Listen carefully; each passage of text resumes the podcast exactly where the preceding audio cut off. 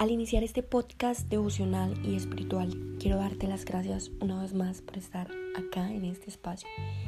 Y siempre tenemos la oportunidad de dedicar esos espacios a cierto grupo de personas. Hoy yo principalmente quiero volver a profundizar y a volver a llamar a la presencia de muchas personas que tienen pensamientos suicidas, pensamientos de preocupación, de ansiedad y depresión.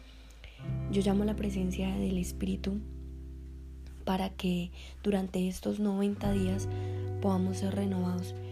Cuando empezamos a vivir una vida con propósito, creemos que el abrir nuestro entendimiento espiritual es que todo llegue a un nivel de perfección y a veces no es así.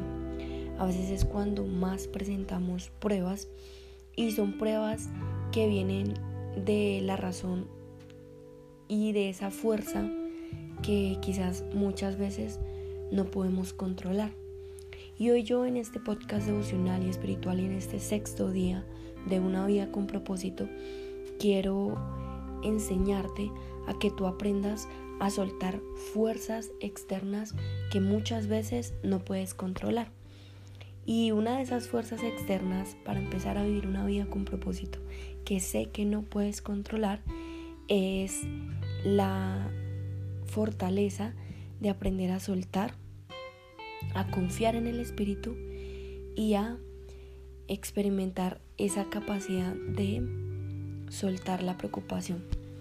Quiero hablarte principalmente hoy de varios puntos y empezando estos 90 días de una vida con propósito, empezamos de los libros de el Evangelio, que el Evangelio no es la capacidad religiosa que tiene el mundo de hacerte creer cosas de Dios, sino es la fuerza expansiva capaz de transformarte. Y hoy quiero brindarte varios puntos. De hecho, el primer punto para empezar a vivir bajo la necesidad siempre estar buscando a Dios, porque cuando tú encuentras un propósito, siempre estás buscando a Dios. Entonces, en este sexto día, yo te quiero hablar de cuando Jesús eh, empezó a predicar, ¿sí? Y cuando tú empiezas a vivir una vida con propósito y ya tienes el talento, ya viene ese don divino que Dios abre y empieza a expandir en ti y ya tienes esa fuerza liberadora capaz de transformarte a través de esa identidad y de su carácter, entonces empiezas a experimentar y a querer controlar fuerzas que tú ya no controlas. Entonces hoy te voy a hablar de las preocupaciones. Y dice así, no vivamos pensando en qué vamos a comer, no vivamos pensando en qué vamos a beber o en qué ropa nos vamos a poner. Quizás esta no sea una condición de pobreza, sino una condición de soltar fuerzas que no controlamos. ¿Cuáles fueron las fuerzas que no controlamos? Las preocupaciones. Así que Dios dice en su palabra que la vida no consiste solamente en comer, ni Dios creó el cuerpo solamente para que lo vistan. Y esto es lo que significa empezar a vivir una vida con propósito. Dios no te tiene solamente para comer, ni Dios creó tu cuerpo solamente para que tú te preocupes en qué le vas a poner. Miren los pájaros que vuelan por el aire. Ellos no siembran ni cosechan, ni guardan semillas en graneros. Sin embargo, Dios que está en el cielo les da todo lo que necesitan. Y ustedes son mucho más importantes que ellos. Quiero que te lleves esta palabra profética para cuando vengan fuerzas externas a tu vida y entonces Dios te muestra el camino y entonces Dios te dice, ya, ya te di propósito. Pero entonces al momento de que tú ya tienes ese propósito, lo agarras en tus manos, hay una fuerza que te está volviendo a enviar atrás. Y entonces no la estás identificando y empiezas a navegar en dos fuerzas y en dos aguas, en tu vida pasada y en esta nueva vida que Dios quiere cobrar para ti. Entonces acá es donde empiezan a morir las preocupaciones, porque Dios dice en su palabra que los pájaros que vuelan por el aire, que ellos no siembran ni cosecha, es decir, que no guardan semillas en granero, pero que Dios que está en el cielo les da todo lo que necesitan. Y es exactamente lo mismo que pasa con tu vida. Dios te va a dar todo lo que tú necesitas porque no necesitas ni sembrar para cosechar, pero que tú eres mucho más importante que un simple pájaro y debes creerle a Dios. ¿Creen ustedes que por preocuparse vivirán un día más? Quiero que te lleves esto para cuando ya tengas propósito, para cuando estés navegando en estados de ánimo que no están siendo puros y equilibrados, sino que están ahí latentes a las emociones y están tapando los lo realmente puro que hay en tu corazón. Y entonces esas preocupaciones no te están diciendo que vivirás un día más. Entonces, ¿para qué te sigues preocupando? Aprendan de las flores que están en el campo. Ellas no trabajan para hacerse sus vestidos. Sin embargo, les aseguro que ni el rey Salomón se vistió tan bien como ellas, aunque tuvo muchas riquezas. Si Dios hace tan hermosas a esas flores que viven tan poco tiempo, ¿acaso no hará mucho más por ustedes? Veo que todavía no han aprendido a confiar en Dios. Así que hoy Dios en su palabra por medio de Jesús, del Espíritu que un día murió y que resucitó y que hoy en día habita ese Espíritu en nosotros, dice que ya no nos preocupemos por qué vamos a comer, por qué vamos a beber o por qué ropa nos vamos a poner Solo los que no conocen a Dios se preocupan por eso. Ustedes tienen como Padre a Dios que está en el cielo y Él sabe lo que ustedes necesitan. Pero hay una cosa mucho más importante y es que reconozcamos a Dios como nuestro único Rey y Salvador y que hagamos lo que Él nos pide. Dios nos dará a nuestro tiempo todo lo que necesitemos, así que no nos preocupemos por lo que pasará mañana. ya tendremos tiempo para eso y recordemos que ya tenemos bastante con los problemas de este día actual. Quiero que te lleves algo y quizás estas palabras no sean una fuerza liberadora capaz de transformarte aún hasta que tú no reconozcas que realmente pueden transformarte. Así que creo que Dios hizo un llamado a nuestro corazón en este sexto día de propósito y en este sexto día de propósito, Él nos ha regalado dos fuertes armas espirituales para poder empezar a liberar esas preocupaciones. Una es empezar a entender de qué forma Jesús nos enseña a orar.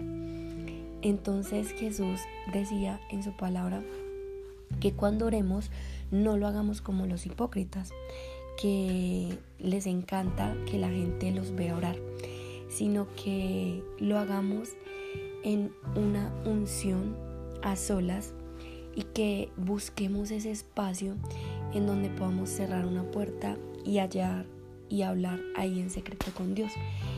Y quizás hoy todavía no estamos experimentando ese hábito en nosotros. Quizás muchas veces no sabemos cómo podemos enfrentarnos a la oración y cómo podemos hacer que sea parte de nuestra vida.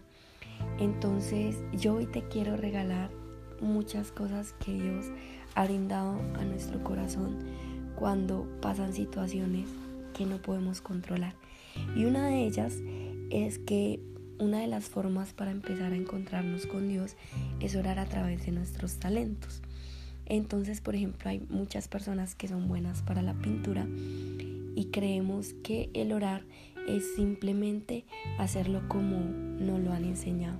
Pero no, el orar es también encontrarnos con Dios a través de nuestros talentos. Entonces tú eres muy bueno para escribir y puedes encontrarte con Dios en oración a través de esa escritura. Tú eres muy bueno para la palabra y puedes encontrarte con Dios a través de esas escrituras.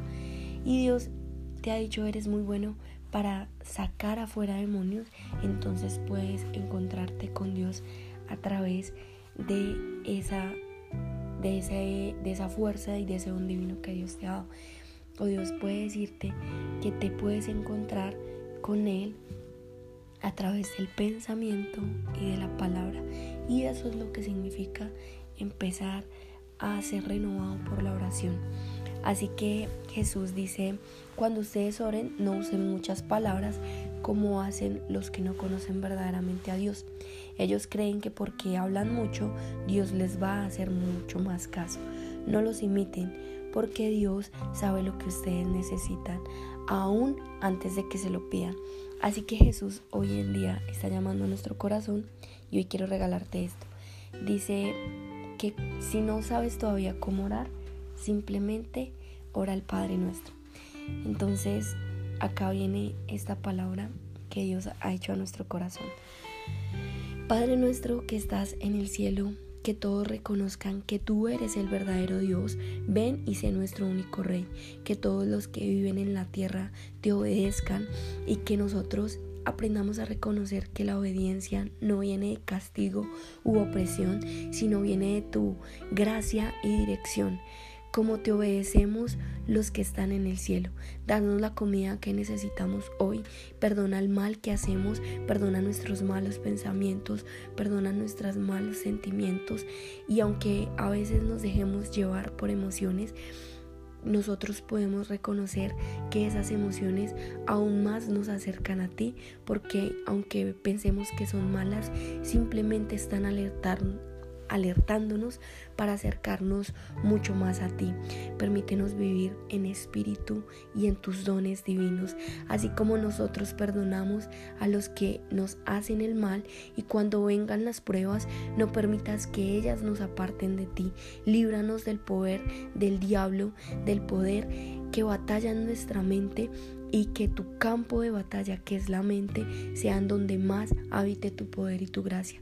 Así que si nosotros hoy en día perdonamos a otros el mal que, nos que ellos nos han hecho, Dios Padre que está en el cielo nos perdonará a nosotros. Pero si nosotros no perdonamos a los demás, tampoco Dios nos perdonará a nosotros. Y este segundo y esta segunda acción divina es el ayuno. Entonces nos han enseñado que el ayunar es simplemente dejar de comer o simplemente no comer durante todo un día. Pero Jesús en su palabra dice que cuando nosotros podamos ayunar, no pongamos caras tristes como lo hacen los hipócritas. A ellos les gusta que la gente sepa que están ayunando. Les aseguro que ese será el único premio que ellos recibirán. Cuando empezamos a ayunar, simplemente vamos a empezar a matar una adicción que en consecuencia para nosotros sea difícil soltar. Así que si estás en las drogas, si estás sumergido quizás en mucho proceso de alcoholismo, en muchas, en muchas etapas en donde realmente no sabes cómo soltar, yo hoy te invito en este podcast espiritual a que no te sientas mal por eso, a que no sientas que Dios está lejos de ti aún con esa adicción sino simplemente van a empezar un ayuno, estos 90 días, estos 85 eh, días que nos restan de una vida con propósito, vamos a empezar a soltar ese, esa fuerza y vas a empezar no a soltar al 100% la adicción, sino simplemente una pequeña acción diaria para ayunar. Entonces, por ejemplo, a nosotros nos encanta el café. ¿Qué pasaría si ya no lo tomamos durante cinco veces al día, sino solo lo hacemos una vez en el día? Eso es lo que Dios llama cuando empezamos a ayunar. Así que yo hoy te invito para que tú busques ese espacio y esa acción y empieces a entender que un encuentro con Dios es a través del ayuno. Entonces, el pensar en ayunar es empezar a soltar una acción y una adicción que hoy en día te está alejando de Dios. Llévatelo ahí, te deseo lo mejor y paz familia.